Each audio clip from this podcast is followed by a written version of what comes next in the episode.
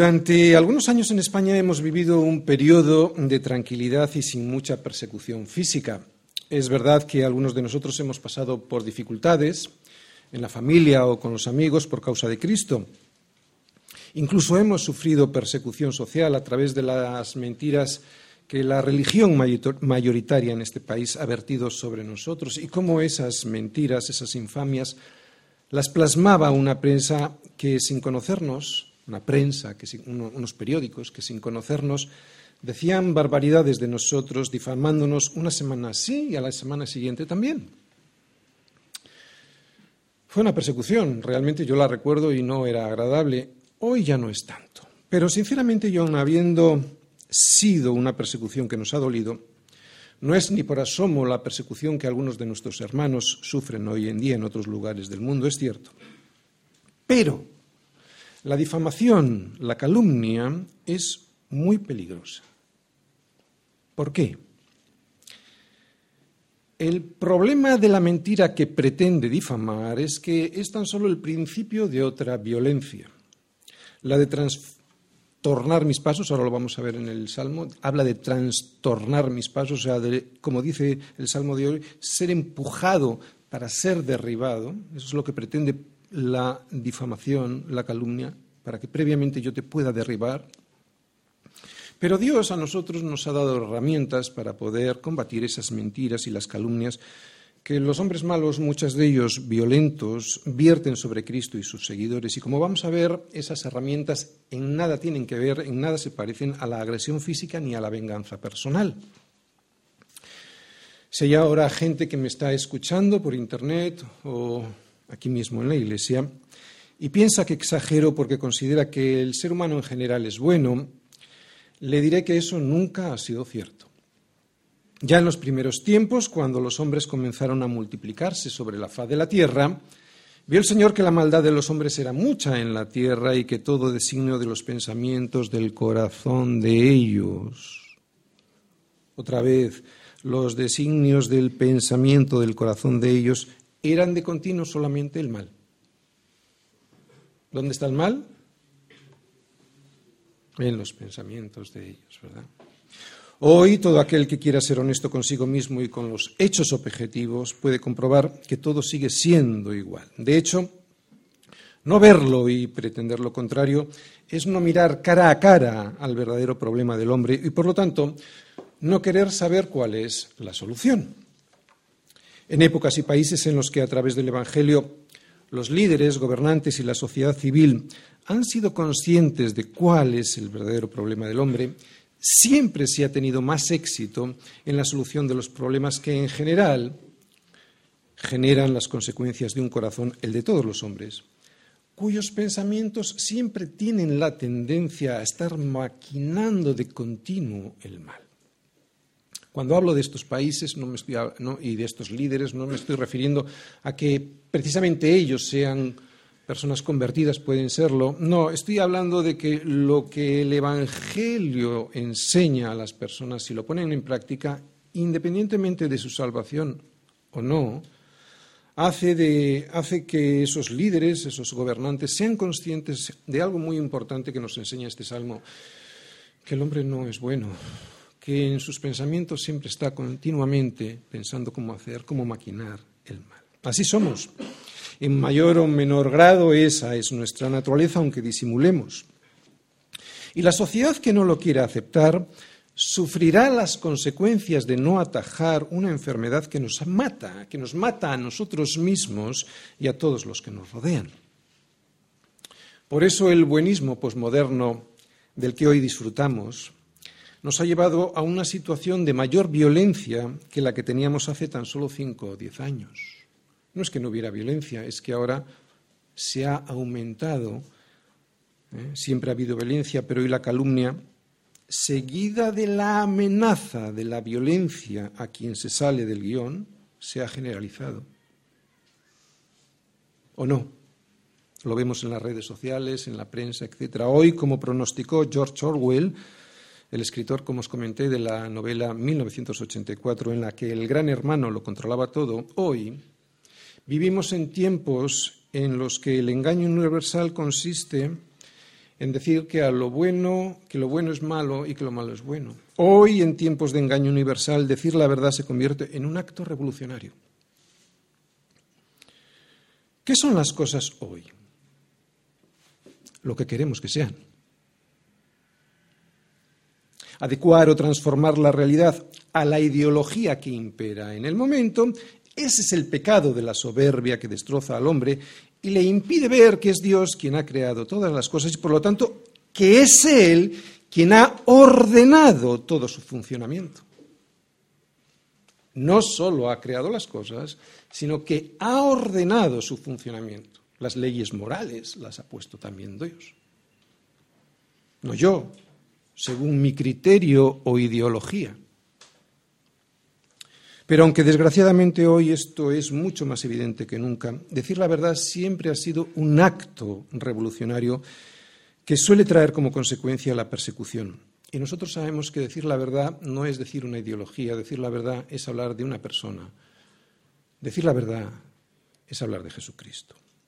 Pero este salmo está en la Biblia para ayudarnos a ver dónde está el verdadero problema de la mentira que lleva a la calumnia ¿Y dónde está su solución? Días de prueba.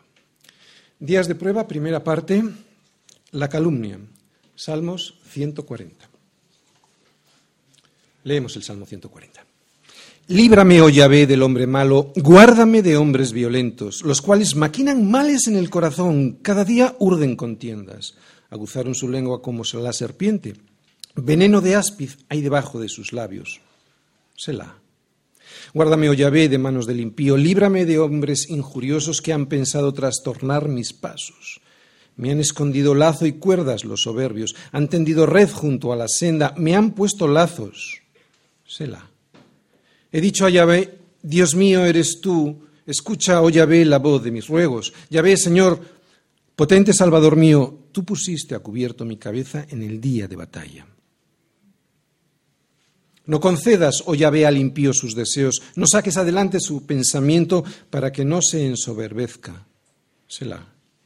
En cuanto a los que por todas partes me rodean, la maldad de sus propios labios cubrirá su cabeza. Caerán sobre ellos brasas, serán echados en el fuego, en abismos profundos, de donde no salgan. El hombre deslenguado no será firme en la tierra, el mal cazará al hombre injusto para derribarle. Yo sé que Yahvé tomará a su cargo la causa del afligido y el derecho de los necesitados. Ciertamente los justos alabarán tu nombre, los rectos morarán en tu presencia. Muy bien, este es el primer salmo de una serie de cuatro salmos. Vamos a ver una serie que consta de cuatro salmos que yo he titulado Los cuatro días de prueba. El primero de esta serie es el Salmo 140, por eso he titulado Días de prueba, primera parte. Es una serie de cuatro salmos en la que cada uno de ellos nos va a mostrar la reacción del justo ante las tribulaciones producidas por diferentes motivos.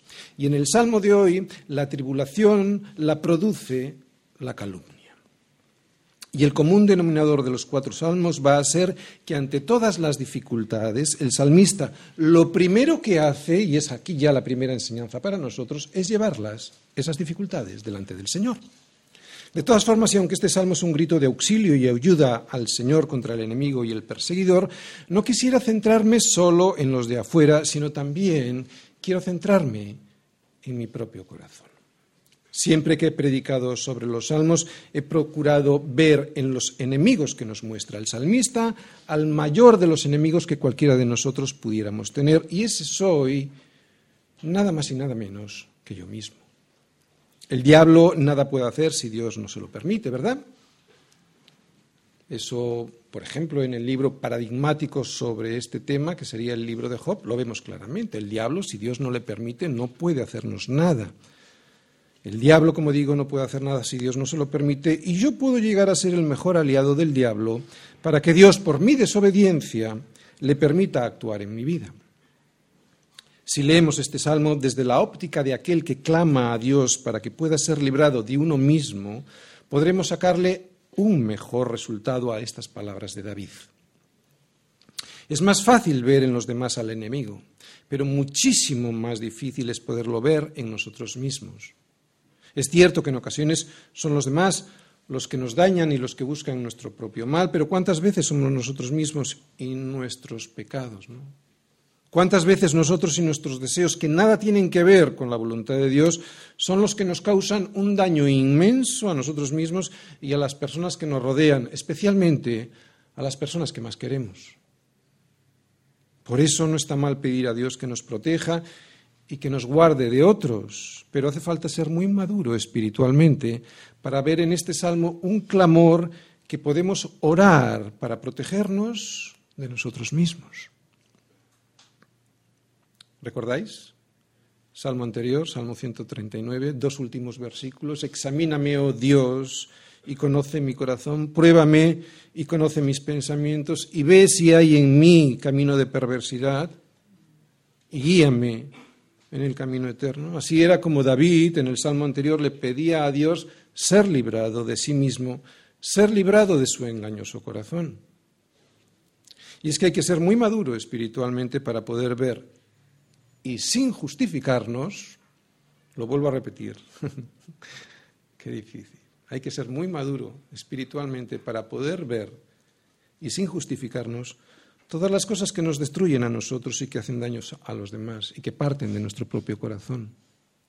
Muy maduros para pedirle a Dios que sean cambiadas y lo que es más difícil, hay que ser muy maduros para pedirle a Dios que nos libre de nuestros deseos engañosos y si es necesario, como acabamos de leer en el Salmo anterior, en el Salmo 139, pedirle que nos haga una prueba.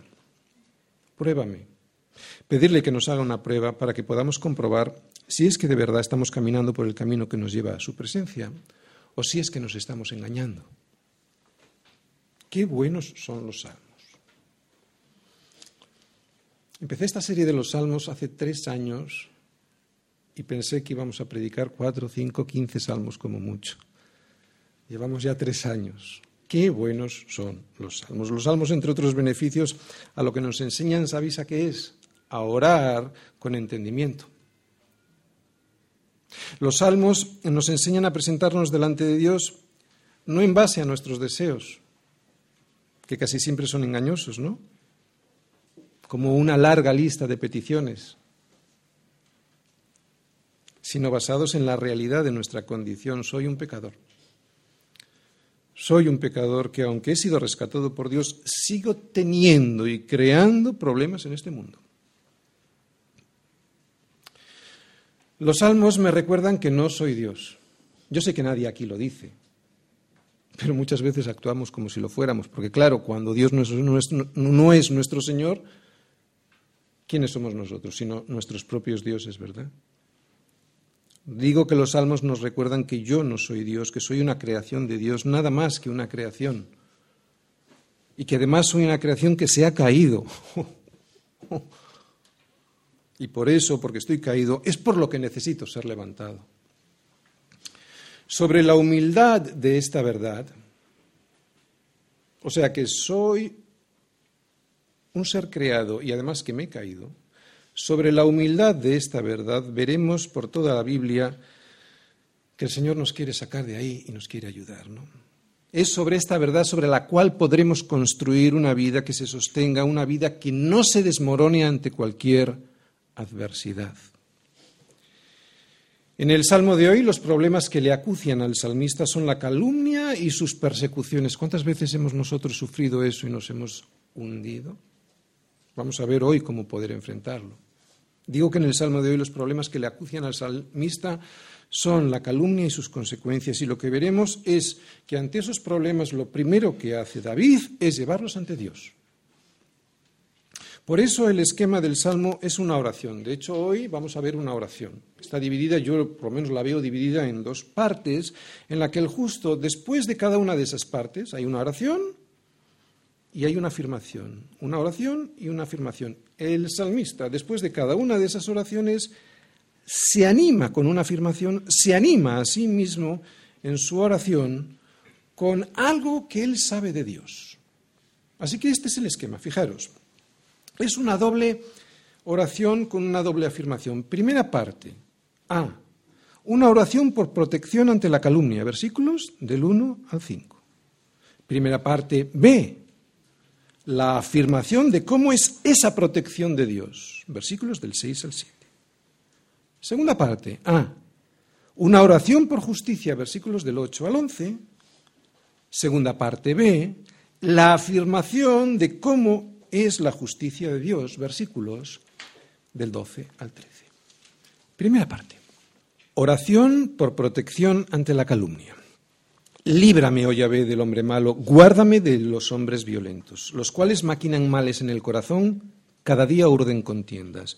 Aguzaron su lengua como la serpiente, veneno de áspiz hay debajo de sus labios. Selah.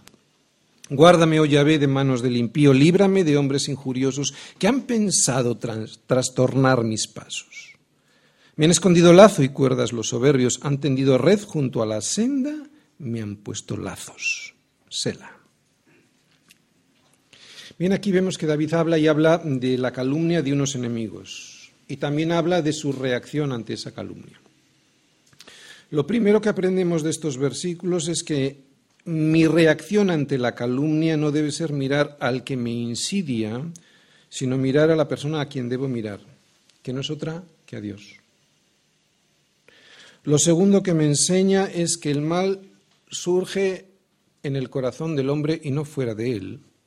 Y lo tercero que aprendo es que ese mal que anida en el corazón en forma de pensamiento sale siempre al exterior en forma de acción. ¿Vale?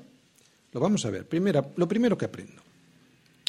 Es algo que sabemos todos, lo sabemos en la teoría, ¿verdad? Cuando nos ocurre algo, ¿qué es lo primero que tenemos que hacer? Presentarlo delante de Dios, ¿no? Bien.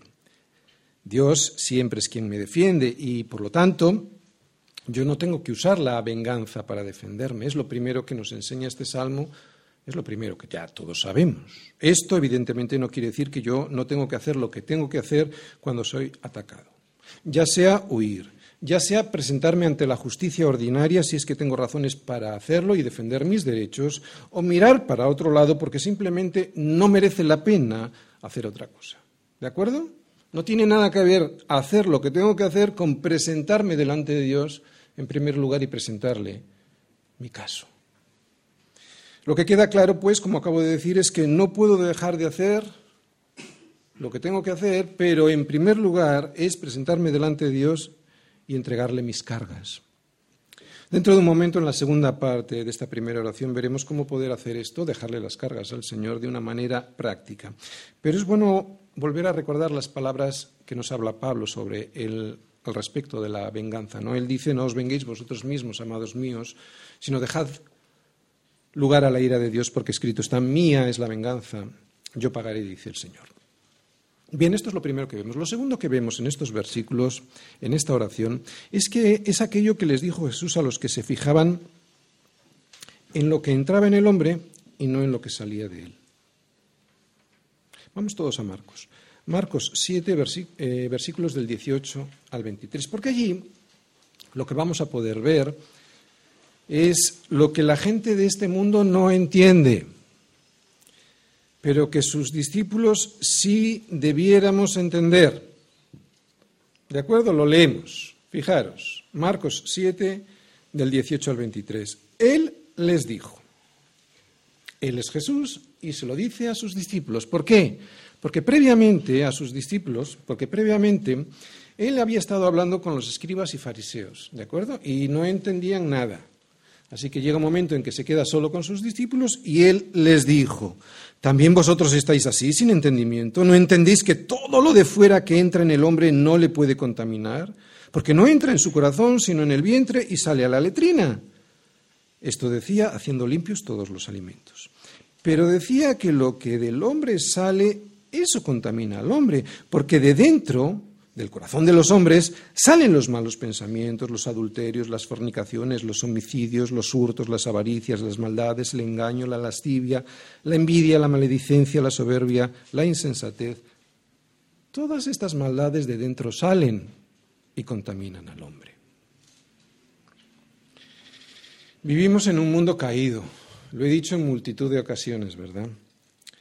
Por eso no nos debiera sorprender que una de las cosas que este mundo hace es decir que los hombres no son malos, que quien verdaderamente es malvada es la sociedad. ¿No lo has escuchado? ¿No lo has escuchado cientos de veces que los delincuentes, los ladrones y los asesinos, pobrecitos, no son más que el resultado de una sociedad malvada que los estropea y que los corrompe?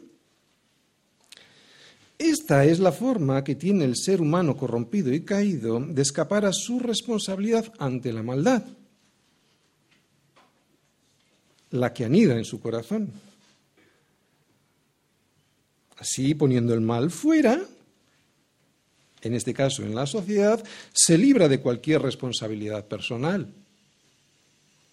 ¿Es un argumento inconsciente? no sé, sí, vamos a decir que es un argumento inconsciente, pero basado en su rechazo consciente de lo que Dios dice en su palabra. Y lo que Él dice en su palabra es que el hombre tiene un grave problema que se llama pecado, pecado por el cual el hombre, no la sociedad, el hombre va a responder. Porque la Biblia no condena, no condena a la sociedad como un ente abstracto. A quien la Biblia condena es al hombre malvado. Es cierto que también puede condenar a una sociedad entera, pero porque se compone de hombres malvados toda ella, pero a quien condena a Dios es al hombre. A quien la Biblia condena es a quien no se arrepiente de la contaminación que hay en su corazón. Es a quien envenena su vida y la de todos los demás. Este es el malvado. El otro porque solo hay dos tipos de personas, ¿verdad? Hemos dicho, este es el malvado, el que no reconoce en su corazón que tiene un problema que se llama pecado. El otro es el malvado que sí lo reconoce. Es el malvado que reconoce que lo es y que por lo tanto se somete a ese juicio de Dios y acepta su misericordia. No hay una diferencia ética o moral entre nosotros. Solo hay una diferencia entre que yo reconozco mi maldad, me someto a ese juicio de Dios que aparece en su palabra y acepto la misericordia del perdón. Es la única diferencia. Por eso, al aceptar la misericordia que Cristo me regala, Dios me llama justo no porque yo lo sea en sí mismo, en mí mismo, sino porque he sido justificado por la sangre de Cristo, no por mis obras, sino por la sangre de Cristo. Basado en un entendimiento de quién soy yo, de quién es Él, acepto ese juicio y acepto, por lo tanto, la misericordia que Él me regala a través de su perdón. Porque de dentro, de dentro del corazón de los hombres, salen los malos pensamientos, no de fuera, ¿eh? Los adulterios, las fornicaciones, los homicidios, los hurtos, las avaricias, las maldades, el engaño, la lascivia, la envidia, la maledicencia, la soberbia, la insensatez. Todas estas maldades de dentro salen, no de la sociedad, y contaminan al hombre. David le pide a Dios, libra, fijaros en el versículo 1, líbrame, oh Señor, del hombre malo. Él no le pide que le guarde de una sociedad perversa que lo anula, sino que lo que le pide es que le libre del hombre, porque es el hombre quien maquina los males en su corazón, calumniando primero para tender trampas después. Y este proceso es muy interesante y vamos a verlo enseguida. ¿Qué hemos aprendido hasta aquí en estos primeros versículos? Dos cosas. Lo primero que hemos visto es que la reacción que debemos tener ante la calumnia es presentarnos delante de Dios. Y lo segundo que hemos aprendido es que lo que contamina al hombre es lo que está dentro, no lo que hay fuera. ¿Y qué es lo tercero que podemos aprender en estos versículos? Bueno, pues que la calumnia suele ser el primer paso, que suele ser el primer paso que da el malo antes de tender una trampa que haga caer a su víctima. ¿Es necesaria la calumnia? Ahora vamos a ver por qué. ¿Por qué? Pues porque lo que pretende el malo con la, con la calumnia es cosificar a la persona, o sea, hacerla una cosa, cosificar a la persona para que así, al dejarle sin dignidad, sin alma y sin derechos humanos, sea más fácil poder justificar la trampa que ha hecho para que caiga. Es lo que hace un terrorista, ¿verdad? Con aquel a quien pretende asesinar, primero, ¿qué hace? Le anula como persona, es alguien vil, es alguien menospreciable, es un paleto, es tonto, es alguien que no merece la pena vivir, que no merece vivir. para después de eso, de esa calumnia, poder asesinarle sin remordimientos, ¿no? ¿Os dais cuenta? Primero la calumnia para preparar la acción. Incluso después de haberle matado, el terrorista le sigue difamando. ¿Para qué? Pues para que el inmenso mal que ha hecho no parezca tal, porque la conciencia sigue atacando. Y esto lo conocemos muy bien por aquí, ¿verdad? La difamación a aquella víctima que ha sido asesinada, antes y después. Estamos viendo en el Salmo. De hecho, esta difamación previa es exactamente lo mismo que hacen los que justifican el aborto. El feto no es una persona, es una cosa. Es como cuando me duele una muela y me la saco. No tiene dignidad, no tiene personalidad, no es un ser humano. Primero le difamo, le quito la personalidad y así, cosificando a una persona que todavía no ha nacido, robándole su dignidad de ser humano, es cuando yo puedo matarle sin sentir remordimientos y sin que los demás me culpen de nada. Creo que ahora podemos entender mejor el porqué de la calumnia y por qué David pide ser protegida por ella. Porque no es sin más unas palabras que puedan hacer daño, es que vienen detrás con la calumnia viene algo. Eso es lo que pide David y al mismo tiempo debiéramos ser protegidos para no ser nosotros quienes hagamos eso, ¿no? para que caigamos en la práctica de la calumnia, porque como he dicho al inicio, somos nosotros los mayores enemigos de nosotros mismos. Es lo que nos dice Pablo en Romanos, lo hemos visto cientos de veces. Vamos a volver. Pablo en Romanos 3. Vamos todos a Romanos 3, versículos del 9 al 13, porque allí veremos que después de mostrar Pablo que tanto los judíos como los gentiles están bajo pecado, si no se exponen a Cristo, nos dice a nosotros lo siguiente. ¿Qué pues? ¿Somos nosotros mejores que ellos? En ninguna manera, pues ya hemos acusado a judíos y a gentiles que todos están bajo pecado. Como está escrito, no hay justo ni a un uno, no hay quien entienda, no hay quien busque a Dios. Todos se desviaron, a unas se hicieron inútiles, no hay quien haga lo bueno, no hay ni siquiera uno. Sepulcro abierto de su garganta, con su lengua engañan, veneno de áspides hay debajo de sus labios. Si os habéis dado cuenta, Pablo se inspiró en este salmo que estamos viendo, en el Salmo 140, concretamente en el versículo 3, para decir lo último que hemos leído en Romanos 3:13, veneno de áspides hay debajo de, de nuestros labios, porque nos está hablando a nosotros. Bien, si analizo bien estas palabras me darán una idea de mi problema. Yo soy un ser creado por Dios, sí, pero he caído tan bajo que la lengua que Dios me ha dado se ha convertido en un fuego, en un mundo, en un mundo de maldad. La lengua está puesta entre, entre nuestros miembros, pero debido a nuestra caída, a nuestro pecado, esa lengua que fue puesta ahí contamina todo el cuerpo e inflama la rueda de la creación y ella misma es inflamada por el infierno. Tengo que saberlo porque si lo niego tendré grandes problemas. Tengo que saberlo porque si lo sé y no me engaño, tengo posibilidades para poner este defecto delante de Dios, para poner este defecto que contamina todo el cuerpo y que inflama la rueda de la creación delante de Dios para que sea Él quien me ayude a controlarla. Yo no puedo. Es la, única manera de que mi lengua no se convierta en un instrumento del diablo para destruir a través de la calumnia y de la difamación a los que me rodean. O sea, que sea Él, el Señor, el que la controle. Pero claro, para eso tengo primero que saberlo, segundo, rendir, porque lo puedo saber y no rendirme. Segundo, rendirme a esa evidencia y ponerme delante de Dios. Bien, pero ¿cómo puedo protegerme yo de los dardos que dispara el enemigo a través de la calumnia? Dardos que lo que pretenden es trastornar mis pasos en el camino con el Señor para anularme y derribarme.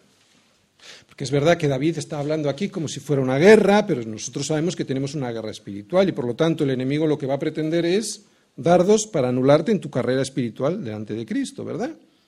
¿Cómo me puedo proteger? David simplemente está aquí exhibiendo que hay un enemigo que está lanzando unos dardos a través de la calumnia. ¿Cómo puedo hacerlo? Pues va a ser en los siguientes versículos, en donde el Señor nos dará la clave para protegernos de la calumnia que dispara el enemigo y sin caer en la tentación de la venganza personal.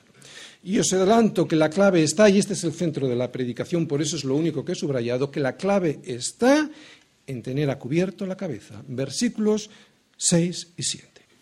Primera parte, la segunda parte de la primera parte, afirmación de cómo recibo yo la protección de Dios.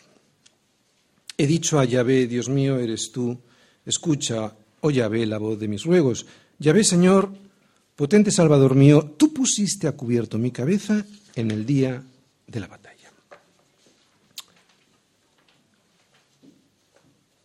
Si un francotirador quiere matar certeramente a su enemigo, le dispara en la cabeza.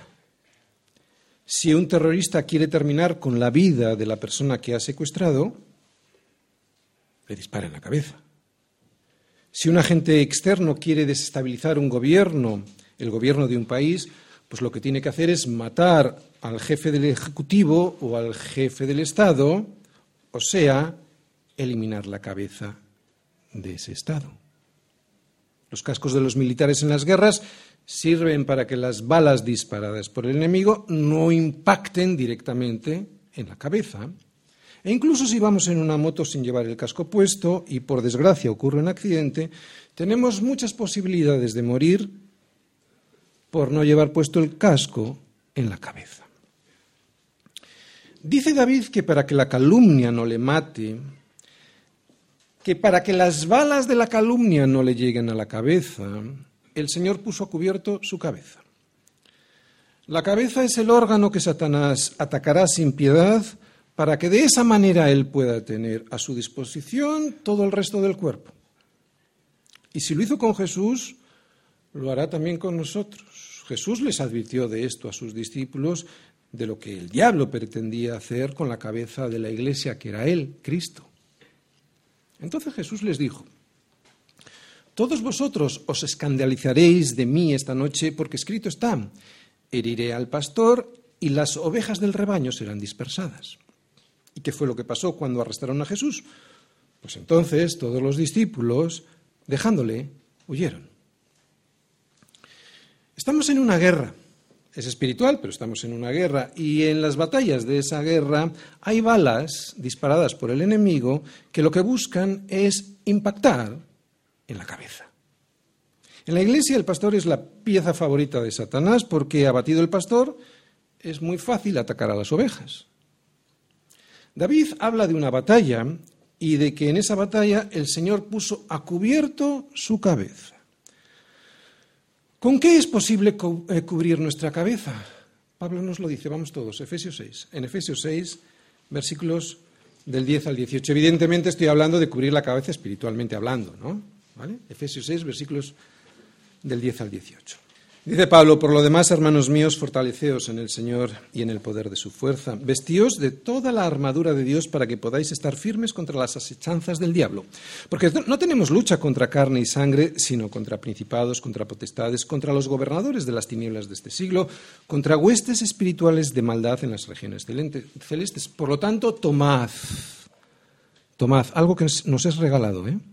Tomad toda la armadura de Dios para que podáis resistir en el día malo y habiendo acabado todo, estad firmes. Estad pues firmes, ceñidos vuestros lomos con la verdad y vestidos con la coraza de justicia y calzados los pies con el apresto del Evangelio de la paz. Fíjate, sobre todo, tomad el escudo de la fe con que podéis apagar todos los dardos de fuego del maligno y tomad el yelmo, yelmo de la salvación y la espada del Espíritu, que es la palabra de Dios orando en todo tiempo con toda oración y súplica en el Espíritu y velando en ello con toda perseverancia y súplica por todos los santos. Muy bien. Son es un pasaje muy conocido por todos nosotros, la armadura de Dios, ¿no? para resistir en la prueba, para resistir en las batallas. Acabamos de ver cómo Pablo nos habla de una armadura de Dios que nos protege, protege nuestra fe, porque es nuestra fe la que nos va llevando hacia la presencia de Dios. ¿no? Es una armadura que está formada, como cualquier armadura, por diferentes partes. Y no hay armadura que se precie que no cuente con un yelmo. ¿Habéis leído ahí yelmo? Bien, yelmo es un casco, ¿no? que no cuente con un casco que proteja la cabeza del soldado. Y este casco, en palabras de Pablo, es, ¿os fijáis? La salvación. Me defiendo de los dardos que el enemigo me lanza por todo el cuerpo con el escudo de la fe y le ataco con la palabra de Dios, que es la espada del Espíritu, que dice ahí. Y protejo mi vida, mi vida espiritual, lo más delicado, con la salvación que Dios me dio. Pero tengo que ponerme el casco en la cabeza para que el casco sirva, porque si me lo dejo en casa o lo llevo debajo del brazo, de poco me va a servir. ¿Y qué significa usar? Porque te puedes preguntar, lo vamos a intentar explicar. ¿Qué significa usar este yelmo? ¿Cómo, me lo pongo? ¿Cómo puedo usar este yelmo de la salvación y usarlo bien puesto en la cabeza? Pues si no fuese por la esperanza de ese casco, que era la salvación, muchas veces abandonaríamos nosotros la guerra y la carrera, que sí. Si no fuese por la esperanza que nos ha sido dada, la salvación ¿quién lo soportaría? Porque el ladrón no viene sino a hurtar, matar y destruir disparando en la cabeza, o sea, invadiendo la cabeza con pensamientos que nada tienen que ver con los pensamientos que Dios tiene para nosotros y diciéndote que no es posible que seas salvo para que abandones. Porque yo sé los pensamientos que tengo acerca de vosotros, dice el Señor, pensamientos de paz y no de mal, para daros el fin que esperáis. ¿Y cuál es el fin que esperamos todos nosotros? Espero que no sea un coche o una casa. ¿Cuál es el fin real, el fin último, por lo menos, que esperamos todos nosotros? ¿No? Sino ser definitivamente redimidos, este cuerpo, porque somos redimidos ya, pero este cuerpo todavía no, ser definitivamente redimidos en este cuerpo que nos hace caer cada dos por tres ese es el fin que esperamos. Yo por lo menos ese es el fin que espero y que anhelo.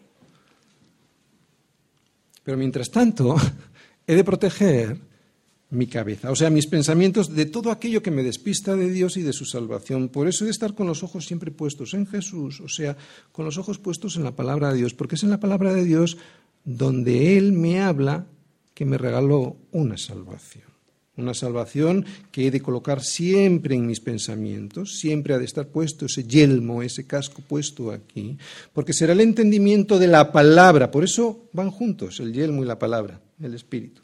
Porque será gracias al entendimiento de la palabra, de lo que Dios me dice en esa palabra, lo que hará que el yelmo de la salvación que me ha sido dado quede fijado en mi cabeza si no es por la palabra, no podrá quedar fijada esa salvación en mi cabeza. Pablo dice, y tomad el yelmo de la salvación y la espada del Espíritu, que es la palabra de Dios. Y dice, tomad, porque tanto el yelmo como la palabra de Dios son un regalo. Pero son un regalo para usarlos, ¿verdad? Tú puedes recibir un regalo, pero si no lo abres, pues no lo puedes disfrutar. Es un regalo, pero hay que abrirlo, o sea, hay que usarlo. Y el yelmo es para ponérselo en la cabeza y la palabra para fijar en la mente y en el corazón ese yelmo, o sea, esa salvación, y no para que quede la palabra en la estantería del salón de mi casa. Por eso aquí Pablo en Efesios 6, 17, en el versículo 17, habla del yelmo y de la espada al mismo tiempo y dice, tomadlos, porque es imposible tener fijada la salvación, el yelmo, la salvación en mi cabeza sin tomar, sin aceptar, sin recibir, sin entender, sin tener, sin retener la palabra de Dios siempre en mis pensamientos. Solo puedo tener puesto el casco que me va a proteger y que se llama salvación gracias a la palabra. Por eso, si en vez de tener la palabra de Dios en mi mente, lo que tengo es esa mente llena de cualquier otra cosa, cuando me presente en la batalla de la vida sin el casco, pues todos los dardos del enemigo me dispararán una serie de calumnias, injurias y mentiras con unas acusaciones que ya vimos en el versículo 4 para trastornar mis pasos con dudas sobre mi salvación.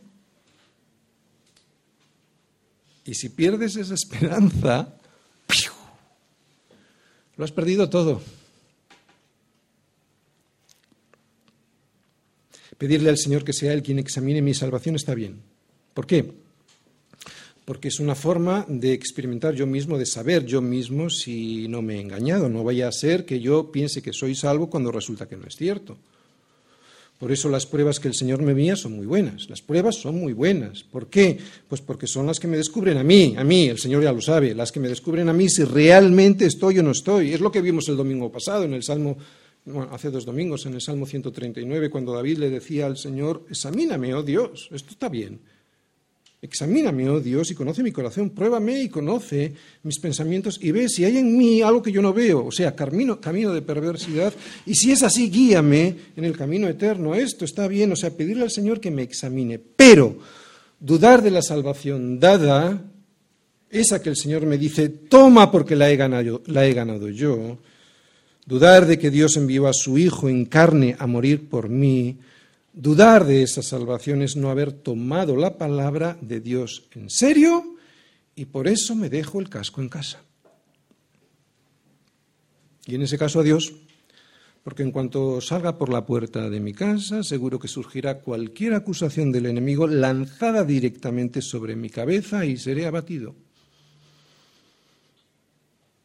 En la cabeza seguro. Otros dardos sobre mi cuerpo me podrán hacer daño, ¿no? si no uso el resto de la armadura de Dios. Pero el yelmo de la salvación en mi cabeza ha de estar siempre puesto, porque si no, el disparo sobre ella será devastador. ¿Entendéis por qué le pide David lo que le pide? Acabamos de ver cómo es la protección de Dios y cómo usarla. El uso constante de toda la armadura de Dios, me anima a seguir orando, que es lo que hace David ahora. toda la armadura de Dios y en especial, como hemos visto, el uso del yelmo de la salvación que protege sobre todo lo más delicado de mi vida frente a los dardos de la calumnia. Bien, David hasta ahora había orado por protección frente a la calumnia y en esa oración ha recordado cómo es la protección de Dios, eh, esa protección que Dios le da frente a la calumnia cuidando, protegiendo su cabeza. Pero lo que va a hacer ahora es orar por victoria ante esa calumnia que el, enemigo me inflige siempre que puede. O sea, una oración por la victoria de la justicia de Dios. Versículos del 8 al 11. Segunda parte. A. Oración por justicia. No concedas, oh Yahvé, al impío sus deseos. No saques adelante su pensamiento para que no se ensoberbezca. Selah. En cuanto a los que por todas partes me rodean, la maldad de sus propios labios cubrirá su cabeza. Caerán sobre ellos barrasas, serán echados en el fuego, en abismos profundos, de donde no salgan. El hombre deslenguado no será firme en la tierra, el mal cazará al hombre injusto para derribarle. Yo he vivido esto en mi vida, yo he vivido esto en mi ministerio y por lo tanto sé lo que es orar por la justicia, para que la justicia de Dios quede finalmente establecida. Después de un tiempo más largo de lo que a mí me hubiese gustado de haber estado bajo el dominio de los malos que con sus infamias intentaban destruirme. Yo lo sé. David pide por la victoria del justo ante el injusto. El injusto es aquel que usa la calumnia para derribar al justo. El injusto es aquel que usa de la soberbia para destrozar al humilde. Cualquiera de nosotros, si ha sido justificado por la sangre de Cristo, no podrá jamás usar la calumnia ni la soberbia. Por eso David pide que esa soberbia no salga triunfante. ¿Está bien pedir esto? Yo creo que sí, ¿no? Volvemos a ver en estas, en estas palabras algo que hemos visto siempre en los salmos, especialmente en aquellas partes imprecatorias, que es pedirle a Dios que sea Él quien ejecute la justicia. ¿no? Aquí no es David quien pide ser él quien se vengue, sino le da a Dios, le traslada a Dios esa responsabilidad. Hay aquí total rechazo de cualquier intento de venganza personal de David sobre su enemigo. Lo que David le pide a Dios es que sea él, Dios, quien finalmente no conceda los deseos al impío. ¿Por qué? Porque el Señor sabe cómo hacerlo y yo no. Yo soy igual de malo que el impío. No hay justo ni a un uno, ¿no? Estoy justificado por la sangre de Cristo, pero si yo uso la venganza, como está distorsionada por mi pecado, será un pecado. Mi, mi, venganza siempre estará distorsionada por el pecado. Lo que debo pedir es que sea la venganza de Dios la que al final triunfe sobre el mal. Yo sé que esta palabra venganza en manos de Dios suena horrible, pero eso es porque nosotros no entendemos que esta venganza en Dios no está distorsionada por el pecado porque Dios no tiene pecado. En realidad esta venganza de Dios es simplemente la plasmación, la manifestación de su justicia, punto. No es más que pedir que la justicia de Dios se haga efectiva. Después de mucho tiempo de haber estado concediendo a los hombres la misericordia del arrepentimiento. Si ponemos de esta manera a nuestro enemigo delante de Dios, si con una oración así dejamos que sea Dios quien ejecute su justicia sin ser nosotros quienes nos venguemos, Dios actuará. Yo lo he vivido en mi vida. Pero sobre todo, lo más importante es que lo vemos en la Biblia. Os voy a contar una historia de la Biblia, la conocemos todos. Eh, una vez David ya sentado en el trono, después de muchas luchas, le surgió un enemigo que era su propio hijo Absalón, ¿verdad? Este, Absalón, antes de lanzarse a destronar a su padre, ya se le veía por dónde venía. No paraba de lanzarle dardos envenenados llenos de calumnias sobre la forma en la que David, su padre, reinaba a su pueblo. hemos visto este pasaje en más de una ocasión, pero vamos a volverlo a ver porque es muy interesante para ver cómo se empieza antes de tender una trampa, con acusaciones, con insidias, con calumnias. Vamos todos. Segundo libro de Samuel, capítulo 15, versículos del 2 al 6. Y se levantaba Absalón de mañana y se ponía a un lado del camino junto a la puerta y a cualquiera que tenía, pleito y venía al rey a juicio, las personas iban al rey para que como juez también pudiera juzgar las cosas que ocurrían en el pueblo. Cualquiera de esos que se acercaba al rey, Absalón le llamaba y le decía, ¿de qué ciudad eres? Y él le respondía, tu siervo es de una de las tribus de Israel. Entonces Absalón, o sea, el hijo de David, le decía, mira, tus palabras son buenas y justas, mas no tienes quien te oiga de parte del rey. Mentira, porque el rey sí le, iba a oír, ¿no? Y Absalón decía, ¿quién me pusiera por juez en la tierra para que viniesen a mí todos los que tienen pleito o negocio, que yo les haría justicia? Y acontecía que cuando alguno se acercaba para inclinarse a él, él extendía la mano y lo tomaba y lo besaba. De esta manera hacía con todos los israelitas que venían al rey a juicio. Así robaba Absalón el corazón de los de Israel. Acabamos de ver a un hombre deslenguado.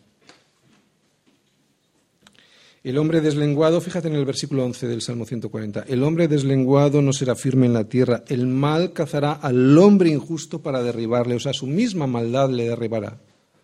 Su misma soberbia será la que le derribe. Fíjate en el versículo 9, la maldad de sus propios labios cubrirá su cabeza. El orgullo y su soberbia, la de Absalón, empezó antes, como acabamos de leer, y mucho antes, como vamos a volver a ver, antes de traicionar a su padre. No hace falta que vayáis, pero lo veis en casa. Yo os lo digo en el segundo libro de Samuel, en el capítulo 14, o sea, antes de estos momentos, versículos del 25 al 26, podemos leer cómo no había en todo Israel ninguno tan alabado por su hermosura como Absalón. Qué peligro es alabar a la gente. ¿No? Desde la planta de su pie hasta su coronilla no había en él defecto. Cuando se cortaba el cabello, lo cual hacía al fin de cada año, pues le causaba molestia y por eso se lo cortaba, pesaba el cabello de su cabeza 200 ciclos de peso real. Oye, si le molestaba el, peso, el pelo, es normal que se lo cortase, ¿no? Pero, ¿por qué se lo pesaba? A mí no me parece normal. ¿Por qué crees que se lo pesaba? A no ser que quisiera que todo el mundo supiese qué gran cabellera tenía. El privilegio de ser guapo, algo que le fue dado, lo adornaba, lo aumentaba con la soberbia de mostrarle a todo el mundo el peso de su cabello, algo que yo creo que no era necesario hacer. ¿Sabe alguien cómo murió Absalón? ¿Recuerda alguien la historia de cómo murió Absalón? Colgado de su orgullo y su soberbia. Iba Absalón sobre un mulo y su mulo entró por debajo de las ramas espesas de una gran encina y se le enredó la cabeza en la encina y Absalón quedó suspendido entre el cielo y la tierra y el, y el mulo siguió adelante, o sea, quedó colgado. Dicho de otra manera, la maldad de sus propios labios cubrió su cabeza, quedó colgado por su propia cabeza o sus pelos, como queráis, por su cabello. Y esa maldad de sus labios se enredó en las ramas de una encina, lo que hizo que los soldados de David llegaran y le mataran. Al deslenguado de Absalón le sucedió algo parecido a lo que dice este último versículo 11 que tenemos ahí del Salmo 140. El hombre deslenguado no será firme en la tierra, el mal cazará al hombre injusto para derribarle, su propio mal. Si después de presentar a Cristo hay gente que sigue lanzando sus dardos para destruir mi fe, no es malo orar porque la justicia de Dios resplandezca y que el malo no se salga con la suya. Orar porque el, malo, porque el malo se salga con la suya es, es un absurdo y una hipocresía. Lo dice esta sociedad. O yo, pues, absurdo. orar porque el malo se salga con la suya no tiene ningún sentido. De hecho, como dice esta parte del Salmo, no seré yo, sino que serán sus propios pensamientos los que cubrirán con maldad sus cabezas. Es pura justicia, esa que pidieron tantas veces ¿Y qué quisieron? Pues la tienen. Después de mucho tiempo de intentar convencerles de que solo el yelmo de la salvación de Dios es el que verdaderamente protege del desastre y que ellos decidieron no ponérselo y seguir con sus propios deseos engañosos, después de mucho tiempo de esta misericordia de Dios, es de justicia que Dios a los malos los termine colgando de su propia soberbia en un árbol. No lo digo yo,